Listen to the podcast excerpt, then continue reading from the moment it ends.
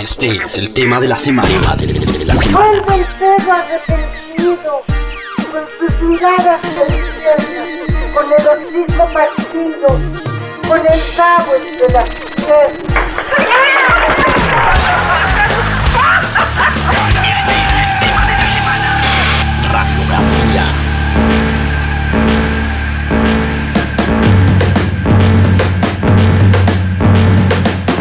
Este es el latinroll.com. Estamos a punto de cumplir 16 años y se dice pronto, pero pff, 16 años.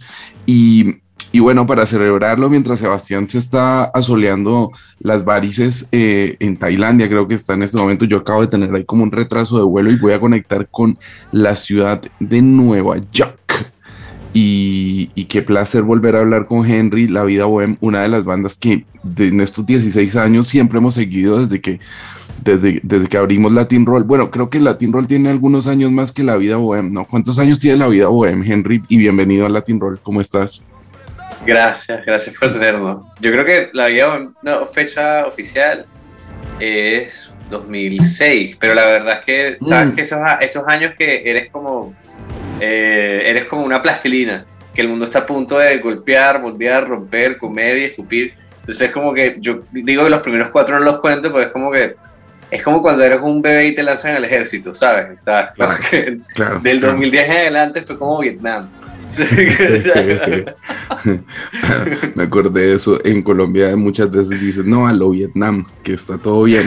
Aunque ahora mismo vamos a estar en un Vietnam mal, porque lo que lo- lo- el, el- el caos em, político que está viviendo Colombia ahora mismo es tremendo. Y quiero empezar por ahí antes de hablar de música y estamos hablando también de cambio climático. Nuestro, nuestro último invitado también, eh, Gonzalo Aloras de Argentina, escribió un libro sobre el síndrome de Greta y los cambios climáticos y todo eso. Y sobre los cambios sociales y, y- de la cabeza de la gente, ¿no? Y, te quería preguntar por eso. Em, eh, tú, bueno, ustedes vivieron mucho tiempo en México, ahora estás en Nueva York, pero ¿cómo es el contacto con Venezuela y cómo ha sido la, la, Vele- la Venezuela pandémica? ¿Cómo fue? rara. Mi papá todavía vive en Venezuela y Mm. yo vi a mi papá en diciembre del 2019 en un concierto que hicimos en Caracas, primer concierto en tres años, porque además de la pandemia, Venezuela ya venía de un golpe súper fuerte, ¿sabes? De todo tipo, social, económico, ¿sabes? Eh, humano. Entonces, yo vi a mi papá en diciembre, fue un concierto, fue, fue una cosa como que yo pensé, guau, diciembre de 2019 en mi cabeza. Qué bueno, vamos a con música, vamos a ayudar a la gente, 2020 es el año que vamos a tocar un montón, papá, yo vengo ya mismo.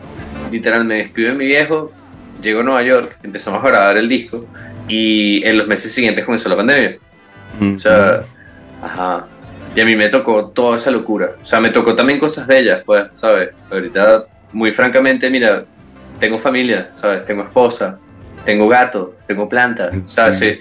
Pero fue extraño porque al final del día yo sé en qué condición deja mi papá, que no era la mejor en Venezuela por la situación que estaba, y los dos años de locura ya que pasaron, al final, yo creo que, o sea, ahí todo el mundo, todo el venezolano que, ah, digamos, de estos últimos 15, 20 años, que ha tocado como que vivir y bregar, ¿no? Si eres la persona que tiene que tomar decisiones, tomar autobuses, pagar cosas, eres un survivor, pues yo creo que es una cosa, sabes, impresionante, pues mi viejo es el último survivor, yo lo, lo adoro y lo, lo admiro mucho por eso, porque en verdad que en ese momento que ya nos volvimos a ver, por cierto, Mm. pero desde el punto que no nos vimos hasta ahora, los dos nos vimos a la cara como, wow, ¿sabes? Y, y los dos reconocimos en el otro nuestras luchas, pues siempre estamos en contacto y siempre hablamos, pero la pandemia de mi papá es, mira, 10 días sin agua, ¿sabes?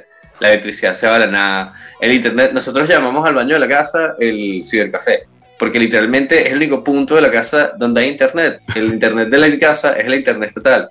Y el internet estatal dejó morir esa zona de Caracas porque sí, pues, entonces ya me dijeron que la manera en que yo voy a lograr tener internet con mi papá es que tengo que ir a sobornar a un empleado del Estado. Y, ¿sabes? Me encanta porque yo digo esto y en Venezuela un VPN.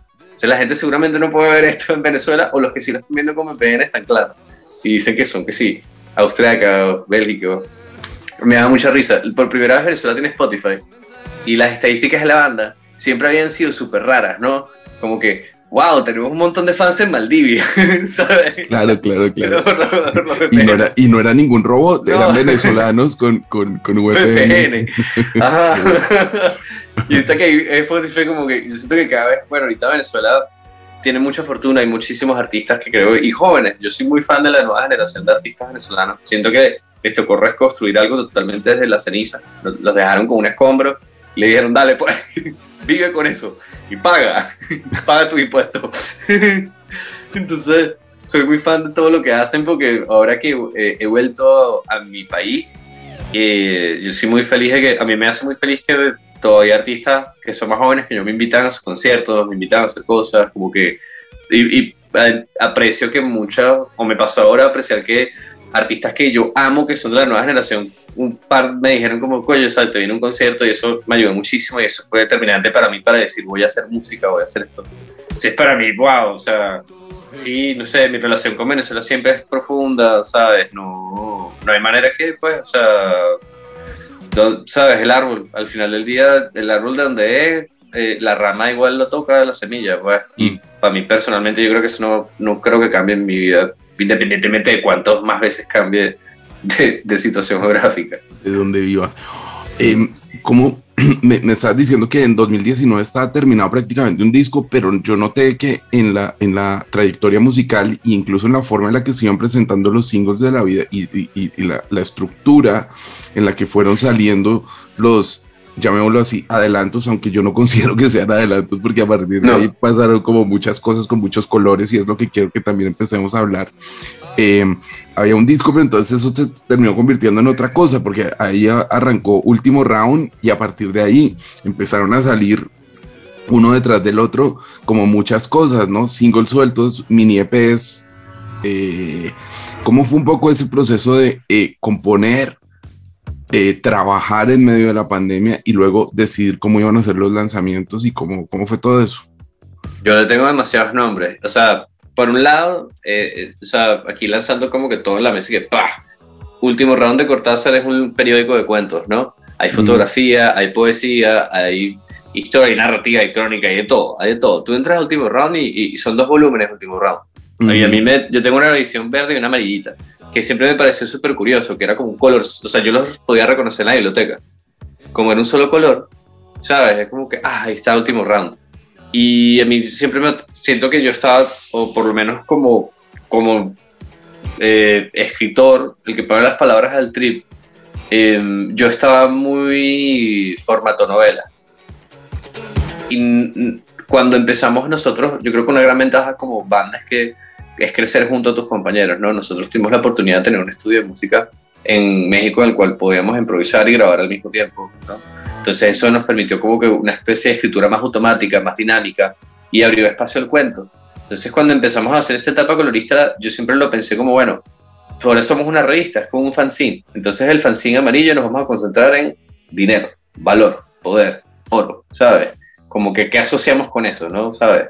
El color es el amarillo, es un amarillo muy específico, es amarillo precaución, es el amarillo que se usa en las construcciones. Y a mí Sí. me llamaba mucho, ajá, yo quería, pero, o sea, obviamente no estamos tocando nada nuevo de para que todo esto que Devo fue muy importante para mí.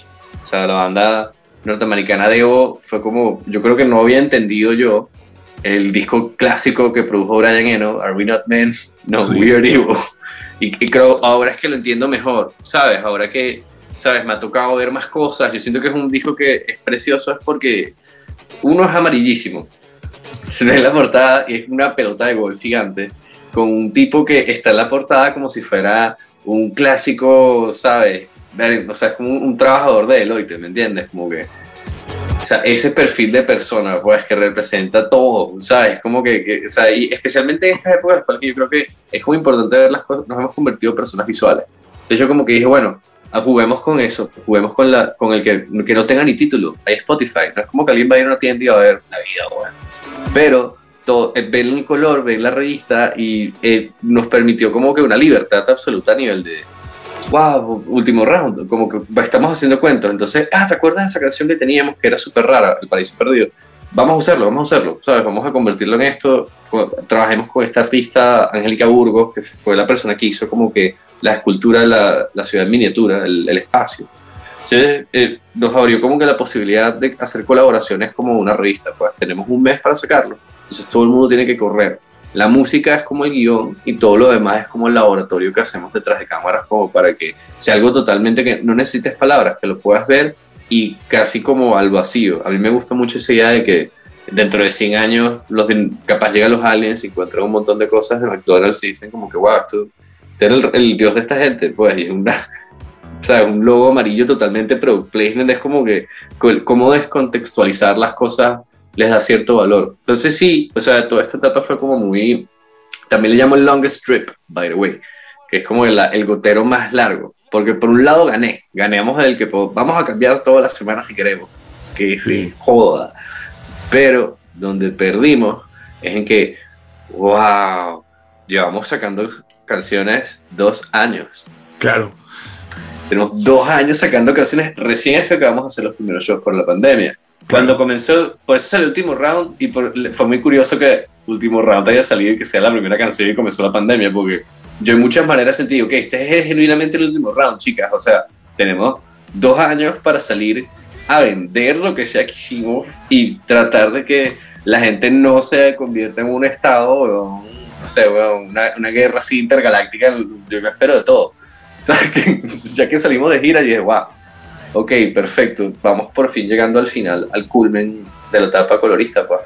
Mm, y, entonces, claro, fue último round, después eh, el S&M Miami, que es muy divertido, eso, la portada de... Y todas es verdad que lo de los colores también nos llamó mucho la atención cuando lo revisábamos con Sebastián según iban saliendo. Y en principio eran todos amarillos, después hicieron como ese EP que lo unificaba todo, que se llamaba como Freezer, y ya ahí empezaron... Eh, The Freezer, eso. Y... eh, Después empezaron los. Nunca escribieron el nombre bien en las plataformas, ¿ves? Ah. Esas cosas de algoritmo que luego tengo que pelear. Ah, es un problema. Las, las, las, dos G son las G del euro, euro, euro. Ah, Los dos, las dos S son dos dólares. Claro. Y Freezer es un personaje de Dragon Ball emblemático que era como un personaje inmobiliario que iba de planeta a planeta, los explotaba y los vendía. Ok. Entonces, como que hay cosas que se perdieron en ese contexto. Ahí está, claro, porque está unificado también eso que me decías del capitalismo y del dinero, y por eso también empieza a tener un poco más sentido lo de, lo de, lo de Miami, que probablemente fue una de las canciones que más eh, pusimos a sonar durante la pandemia en, en Latin Roll. Pero claro, después de eso cambia incluso el color y nos encontramos eh, eh, el, el, Manos Arriba y Paraíso Perdido, sobre todo en la imagen de Paraíso Perdido, es una demencia, o sea, la canción está increíble, pero ver a Simón Bolívar con una ametralladora de ese calibre es como ¡boom! Todo el arte, por cierto, es hecho por Alejandro Beltrán. Él es un artista impresionante, él vive en Barcelona y las conversaciones con Alejandro, o sea, con Alejandro venimos planeando esto del 2018 hablando de todas estas cosas, como que pues, también es como, es, eh, antes de que salga cada canción tenemos siempre como una especie de super foro de qué es esto, qué, qué cosas están asociadas a esto. Él también como él hace muchos collages y hace fotos análogas, siempre va mandando cosas, como en acción el decreto de guerra muerte a los traidores latinoamericanos. Sí. Fue como, todo el debate era como, que, ¿quiénes son nuestros héroes? O sea, ¿quiénes son nuestros apóstoles? Y, y pensar así, sentarnos en la mesa, ok, vamos a, vamos a literalmente intentar de que ¿sabes? De poner a los que para nosotros nos cambiaron como que, bueno, la manera en que sentimos la música, en que vemos la música. Entonces dijimos, vale, perfecto, este, este, o sea, fue todo un trabajo de más como, yo creo que la discusión más que el trabajo gráfico fue la discusión musical de todos los que se quedaron por fuera. Entonces era, veías el chat y era un poco gente peleando por su artista de rock favorito, que sí. ¿Sabes? Spinetta no puede ser San Juan, ¿qué te pasa? ¿Sabes? Como que no. Siempre se pone super meta. Bolívar la metralleta, el, ¿cómo se llama? Ese creo que se llama el aniquil, eh, Bolívar, el aniquilador.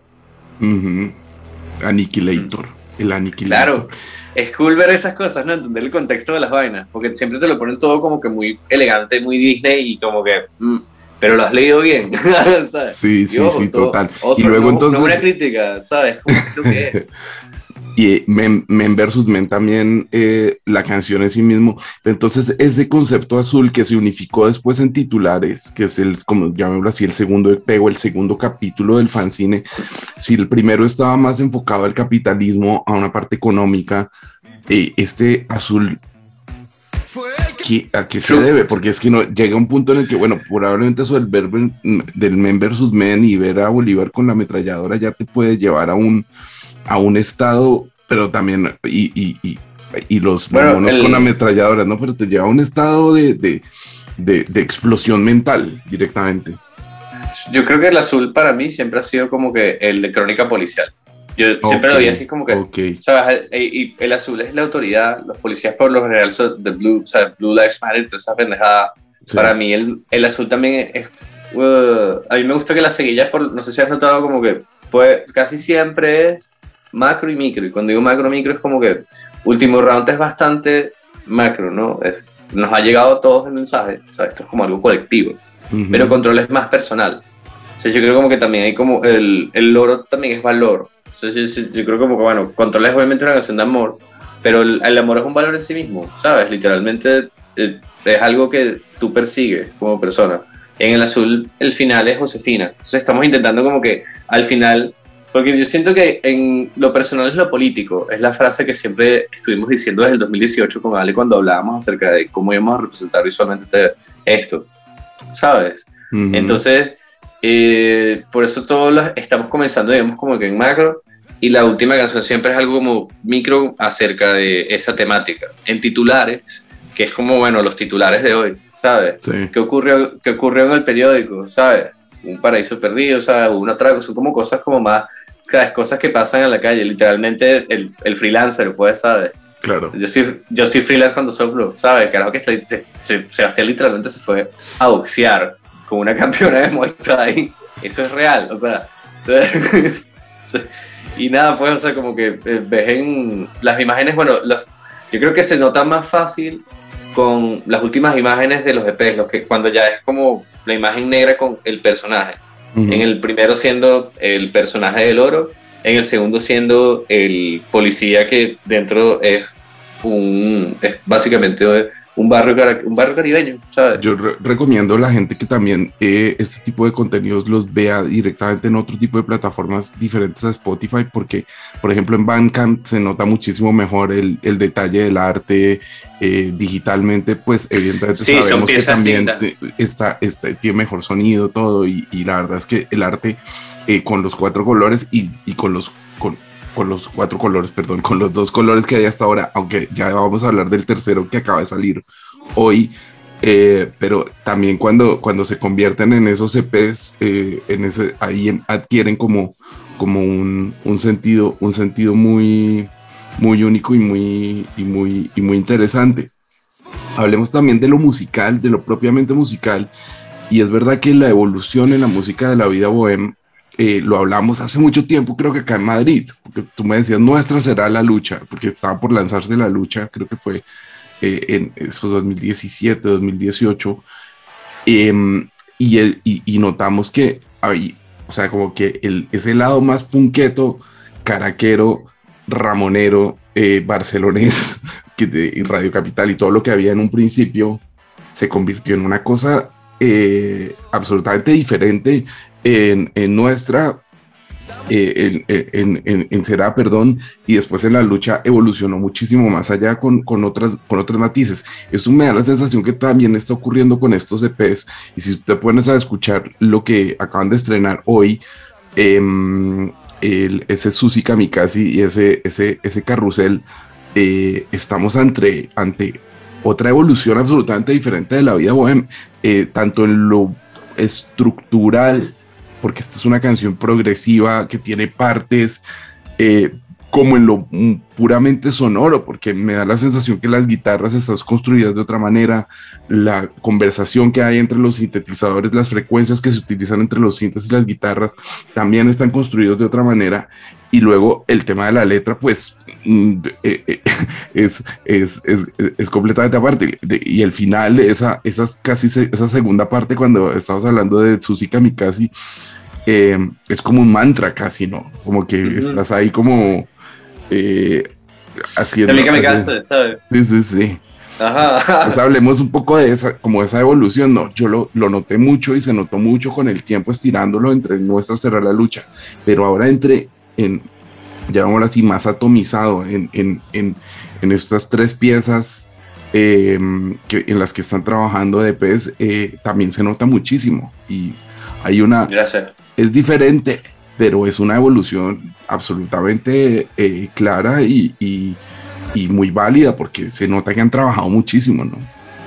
Sí, ha sido un trabajo. Ha sido un trabajo. Yo creo que eh, es, mm, es, es curioso. Carrusel, literalmente, todo está, es como una de las consentidas.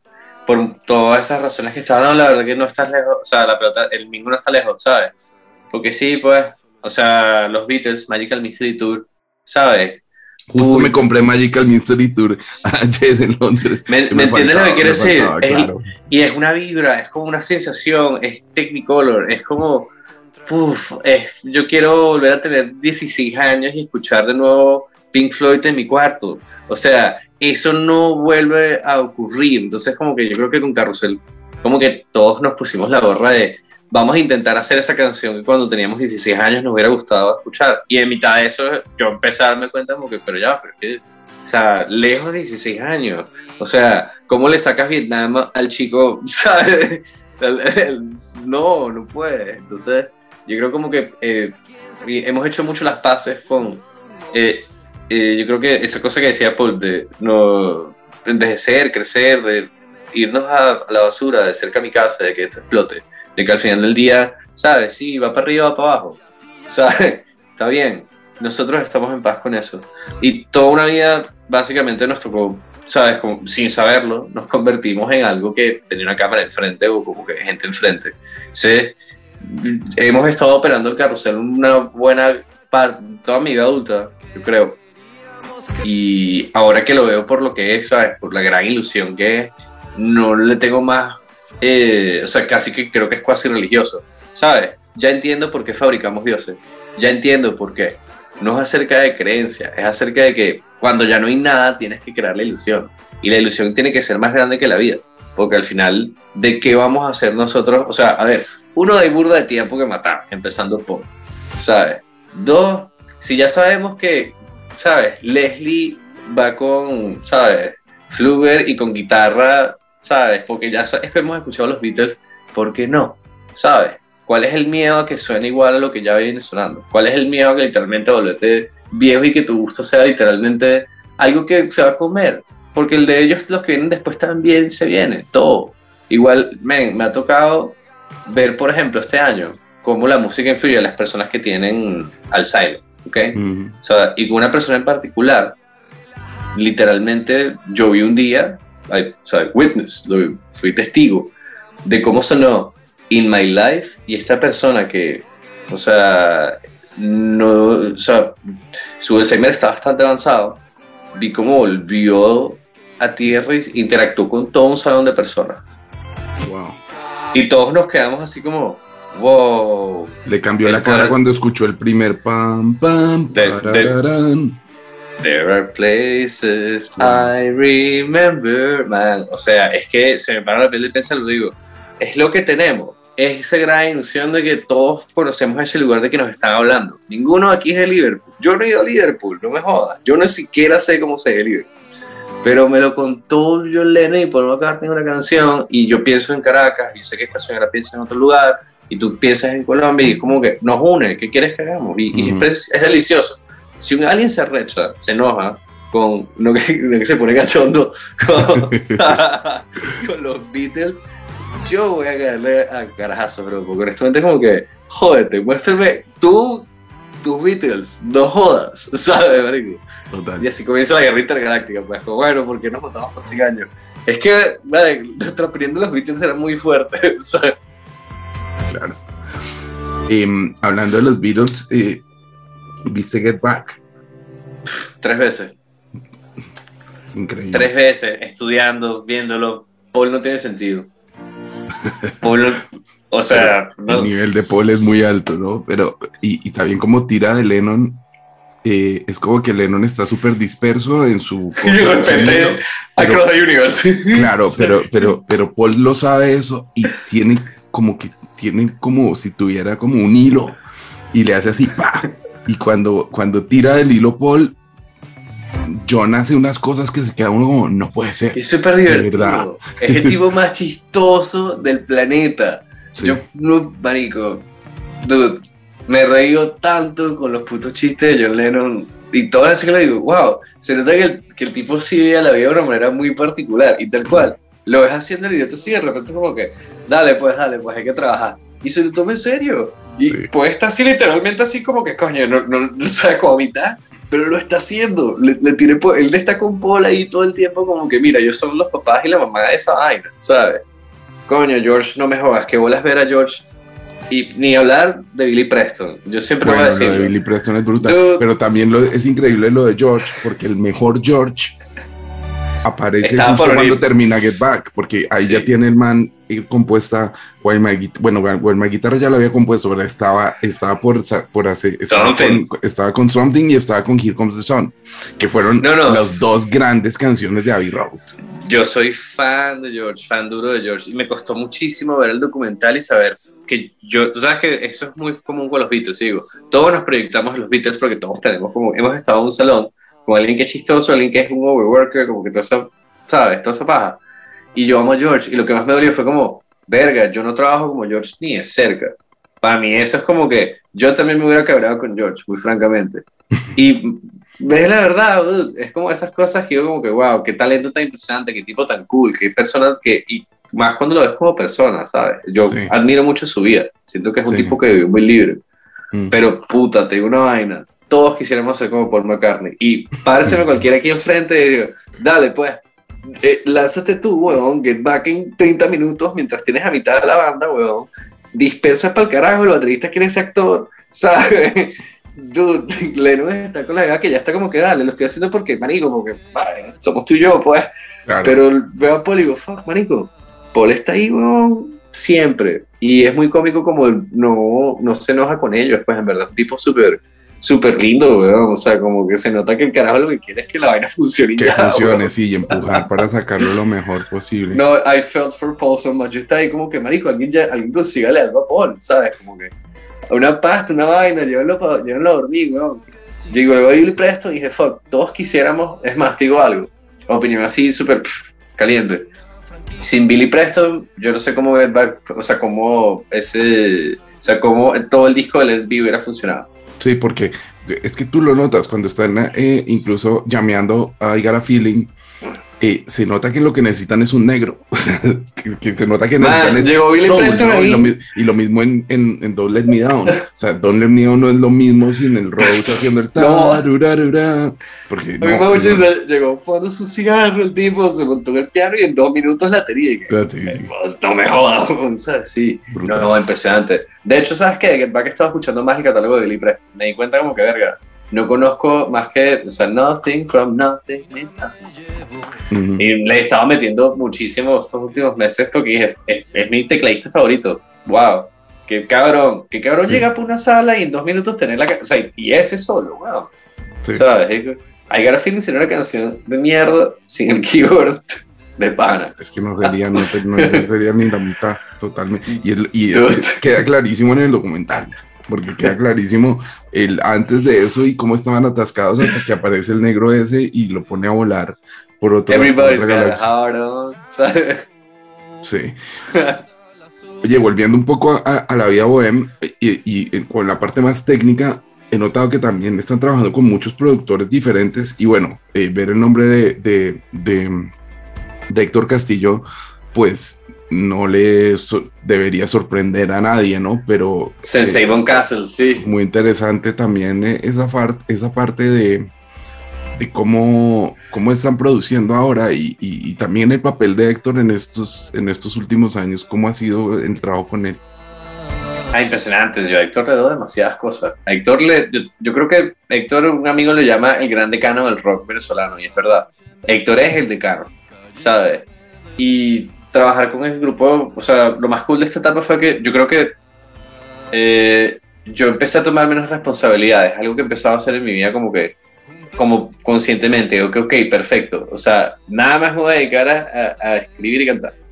Y fue algo que practicaba así con, con esta etapa de la banda, fue como muy importante para mí, ok, vamos a llegar a la sala y muchas veces ni voy a agarrar la guitarra, ¿sabes? Vamos, o agarra un teclado to- o toca la maraca, lo que sea, como que, pero vamos a tocar todos juntos. Si estoy tocando guitarra, ok, vamos a tratar de hacerlo en vivo. Y eso se tradujo también al proceso de producción, como que cuando llegamos a trabajar con, con Castillo, con Paliuco y con Imperator en Nueva York, ya ellos eran un equipo en sí mismo, un balance, un ecosistema, y nosotros éramos un ecosistema, pues dependíamos de ellos para hacer cosas, para cambiar cosas, y el input de ellos yo creo que siempre fue súper importante para nosotros a nivel, las decisiones las tomábamos con ellos, era un equipo, ¿sabes? Estábamos todos en la sala, eh, veníamos de tocar un montón de estas canciones, de, ¿sabes? De tocarlas juntos, de cambiar cosas, y ahí mismo en la sala las íbamos cambiando, ¿sabes? Héctor nos abrió también el espacio y el gran canal con John Ellis. John Ellis es un esos, esos músicos que tiene Nueva York que son alucinantes. John es el saxofonista del Paraíso Perdido y también Mm. toca la, la flauta en el Leslie en Carrusel. Y John trabaja con Iggy Pop, ¿sabes? Literalmente es de esos músicos que yo, o sea, eh, con el Paraíso Perdido, me acuerdo que llegábamos y Héctor le dijo algo como que, oye, es algo tipo Fela Kuti. Y él dijo, ah, Fela, sí, sí. Entonces yo veía que yo nos estaba viendo así mientras yo le hablaba. Y luego me di cuenta como que yo creo que este tipo me está transponiendo las palabras a medida que me escucha, ¿sabes? Como la, sol, de, doble, así, re, mi, cuarta. Y me di cuenta porque el pana llega, escucha la cosa, hace... pa, pa, pa, pa, Y de una, de, de una, ¡fuf! En tono ya es el arreglo. Ya espérate un segundo, para, vamos otra vez. Y a mitad de canción se lanzó ese, es lo que yo llamo el saxo trabajador.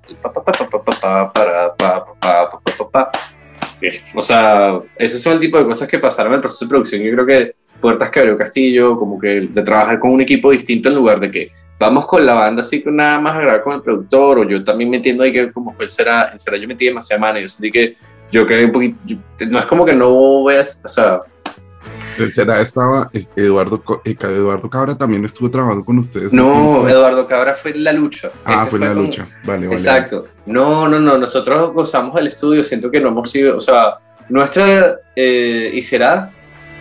Wow. eh, siempre ha habido como, un como una cúpula de gente que siempre está alrededor con la cual trabajamos.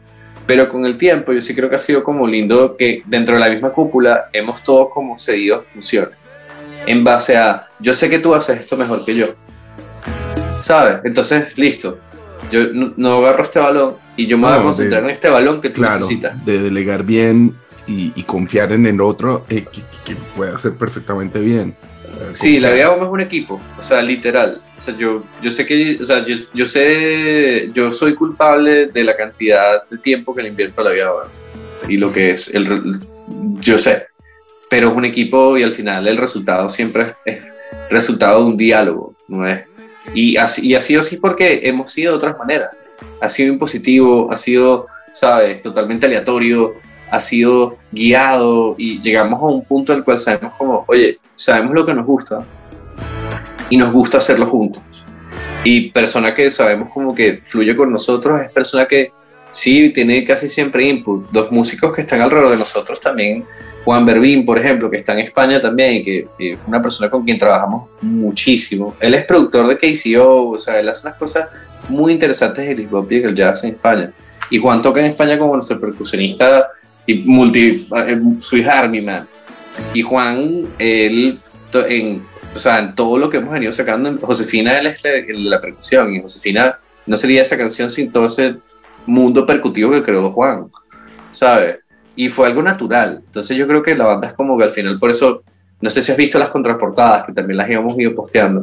Y las contraportadas siempre hay como una especie de no jerarquía, que a mí me encanta Como este, este es el producto, estos son los participantes del producto, tal cual como una película. Los créditos cuando se pasan es como, mira, sí, o sea, sí, director, dirigido por, ¿sabes? Cast, Claro. segunda unidad, sin un orden, y es porque al final es como, es un registro. Estos somos, estamos siendo testigos para ti del testamento de que nosotros hicimos esta obra en conjunto. Genial. El rojo, o sea, ahora que entonces ya estamos en esta parte roja, si lo amarillo era el capitalismo, el billete puro y duro, ¿no? Eh, el azul, la parte policíaca, incluso represiva. Yo creo que más, más que ¿Con policía quién- que con te lo que yo siento que es como, es, es la parte criminal, Criminal, sí, sí, más. criminalística. exacto. Sí, sí, como la página, la, la página eh, en Colombia en los Sucesos. periódicos. Sí, exacto. La judicial, las judiciales, de- decían en Colombia. Exactamente. Y las rojas, entonces, aquí, aquí ¿en dónde estarían más? Más cerca de. Hombre, Yo creo que lo, evidente sería decir, no quiero sangre. y ya nos Acabas vamos directamente, nos vamos directamente a, al brazo. Sangre. Nosotros decíamos con Sebastián cuando empezamos a ver lo de, lo de Simón Bolívar con metralleta y, y incluso la- las, las primeras portadas, eh, estos manes están montando una guerrilla musical. Pero son nuestros colores, es el tricolor. Sí, es Ese- el tricolor. ese- ese amarillo, azul, ese rojo que hemos tenido en nuestra, en nuestra cultura es un tricolor metafórico. Para mí lo que el tricolor siempre me, me cambió la vida cuando era niño era saber que asociaba esas tres cosas y dije, oh, wow, en nuestra tierra hay oro. Es ver, wow, tenemos mares, sí, es verdad. Me han llevado mis papás a la playa, hay burda de playa. Y hay sangre. ¿Qué? Dijo, Venteada. Ajá, y muy francamente, para mí siempre era como que, wow, dejaron para lo último lo más interesante, ¿no, cabrones? ¿Sabes? No nos habían dicho nada de esto, sino hasta el final. Y para el rojo no hay otra razón más que sangre, sí. O sea, Carrusel hizo su kamikaze, por si te puedo decir, pues mira, o sea, yo no creo que yo haya sido tan explícito con respecto a mi vida personal jamás en una canción de la vida. O sea, esta es la primera vez que, que, pues, francamente, como mira, o sea, esa es mi historia dentro de la industria del entretenimiento, básicamente. Pues. O sea, cada vez que me caigo, o sea, casi que siento que aplausos, aplausos, ¿sabes? Entonces, entonces, digamos que sí, en sangre va a haber mucho, va a haber historias muy personales, porque al final lo personal es lo político. O sea, y hay que, esa es la manera que podemos sangrar por ustedes. Pues dale, pues vamos a, vamos a mostrar qué hay debajo del capó del carro, pues. Claro, pero también es el corazón. El que Claro. también. Sí, la es sangre más- es el corazón, ¿no?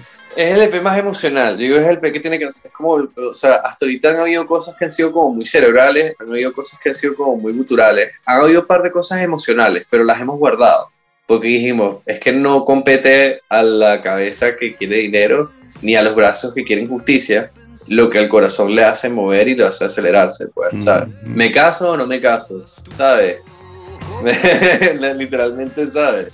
¿Qué, ¿Qué hago? ¿Qué hago yo con mi vida en esta situación en la cual estoy, en la que vivo, en la cual, ¿sabes? Me importa, me duele, me hace correr el corazón, ¿sabes? Entonces sí, es, es por ahí van los tiros del rojo. Genial. Antes de terminar, quería preguntarte, bueno, claro, estuvieron acá en España, esos- esas fechas fueron como muy interesantes porque era este stage diving y la gente volviéndose loca, ¿no? Por Nuestro en primer los, en en los en los videos que, que vi por ahí. eh, además, muy importante porque eh, primero sold outs en España después de toda esta trayectoria. Seis eh, años ¿cómo- tocando en España, dude, wow, sí. ¿Por dónde van, por dónde van ahora a, a- a seguir? ¿Cómo, cómo, cómo, ¿Cómo se va a seguir moviendo esta gira? Y cómo un poco van a, a, a tomar la- a retomar las riendas de, de, de toda la parte de Turing. Pues la realidad es que hay un montón de fechas y vamos un montón de lados. Eh, todo, yo siempre digo, es que, que ahora todo es como un lanzamiento. ¿Sabes qué? Voy a sacar una púa. ¿Sabes? La púa para Colombia. La púa para Colombia. La, púa para Medellín. La púa para Medellín. Entonces, yo literalmente, eh, hoy es el día de, tenemos una púa. Entonces, en los días siguientes vamos a ir anunciando las distintas ciudades de las Américas que vamos a tocar. Eh, y pues, yo- de lo que tengo entendido, de lo que nos queda el resto del año, va a ser las Américas, de arriba para abajo. Eh, sin embargo, sé que Europa vamos a volver el año que viene, porque ya alguien me lo adelantó. Entonces, ese, eso es como nuestra, eh, nuestra día de gira ahorita comienza, eh, si no me equivoco, va a ser como agosto hasta noviembre, las fechas en que vamos a estar de nuevo activos girando. Y en estos meses que vienen vamos a estar sacando la música que falta. Yo quiero como que darle al, al gotero y que "Hmm, rápido vamos porque quiero tocar todas las canciones. Todas completas. no quiero hacer spoiler, pero eh, ni, ni, ni temático, pues más o menos ya hicimos un poquito de lo de, con lo de la sangre, pero ¿cuántas, ¿cuántos tracks faltan? ¿Otros cuatro? ¿O Eh, no, cinco? no, hay, más de, hay más de 4 y 5, ese es el tema. Yo, estoy yo a veces quito canciones. Entonces, es una revista en sí, no es como que ya las canciones están, es como... mm. Hoy, hoy, por cierto, me preguntaron de una que yo estoy súper indeciso de si va o no va. Y es mi- una de mis favoritas, pero como que dura 8 minutos. Entonces, son esas cosas que yo como que... Entonces, si lo imprimo en ese tatu, va a tener que darle todo un lado a la canción. Claro. Entonces, como que. sí, y- y- y- yo pienso ahorita las cosas en como cine. Es como que, perfecto, voy a hacer un film en 35 milímetros, pero voy a poder proyectarlo en 35 en verdad. Entonces, ahí es donde yo cada vez me pongo como la cosa, como que, ok, vale. Es posible que sean cuatro, es posible que sean cinco. De hecho, les puedo decir, no es por nada, pero Carusel y Suzuka Mikase cuentan como dos, mis queridos amigos. O sea, las sacamos de hecho juntas porque dije, yo no voy a tenerlos esperando por la, la consecución de la historia, de esa historia. Pero no, no, no, falta, o sea, o van tres más o van dos más. Y que vaya la tercera depende de que, dude, es una canción de 10 minutos. O sea, que si el primer EP dura 22 minutos, es que es la mitad de lo que ya salió. ¿Sabes? Claro, claro, claro. Ojo, todo cool, todo bien. Yo amo el disco music. I'm good with it. I'm good with prog rock. I was Ay. born into it. ¿sabes? Ah, Además que es la vida bohem, o sea, cualquier Ajá, vale culo. suceder, claro. Sí, pero lo que no sé es si, si es parte de la narrativa. Y en parte de ya lo es es. diferente, claro. Ajá, y es cuando digo como que bueno, capaz esto lo podemos hacer aparte. Entonces, ese es el debate, dude. Eh, Es día a día. Mucha... Hoy me preguntaron en la mañana justo como que, Henry, ¿cuáles son las canciones que van?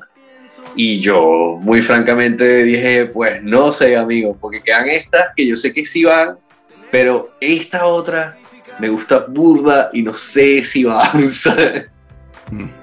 Bueno, vamos a esperar a que termine el año, a que los puedan ver en muchas ciudades y a, a- a ver cómo termina de, de- de- de- resolverse este enigma de los... Este los enigma de cuántas canciones, ¿verdad? Sí, Sí. déjame te digo. Es como que, mira, ven, estamos todos viviéndolo en vivo, te lo puedo así asegurar.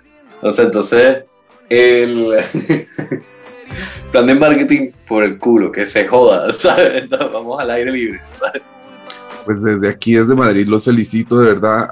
eh, es, es una trayectoria impecable. La forma en la que lo han hecho todo el tiempo ha sido, ha sido maravillosa y, y nada, sigan empujando porque eh, es un lenguaje nuevo, es una forma nueva. Venezuela necesita eh, ese tipo, no digo solo Venezuela, Colo- Colo- todos, Latinoamérica, eh, necesitamos Nuestra este tipo raza de- de, necesitamos propuestas, de, este- este de experimentar. propuestas culturales y ustedes lo han hecho de una manera eh, increíble durante todos estos años. Así que nada, un placer casi que celebrar nuestro, nuestro, nuestro cumpleaños 16 contigo, Henry. Eh, y para cerrar, presentaré a los oyentes, montémonos en el carrusel, no en el de Adela de Charlie, que también es muy bonito. Pero Amado, amado, dude, y, todo. y yo tengo una relación con Charlie García ahorita impresionante, dude, impresionante. Lo amo. No sé cómo no lo amaba más. Y hoy lo amo más que nunca. Y está yo, lo cabrón. tengo, yo lo tengo acá todos los días. No sé ni qué, ¿me entiendes? Es como que, es que, ¿qué más pides tú de tus estrellas? ¿Sabes? Bueno, Presentaré a los oyentes de Latin Roll eh, Kamikaze para cerrar. a mis hermanos y hermanas de Latin Roll, feliz cumpleaños. Es mi gran honor presentarles Carrusel y Susi Kamikaze de la vida bohem. Si este es el cielo, tendré que adaptarme. No creo que encontraremos algo mejor. Latinroll.com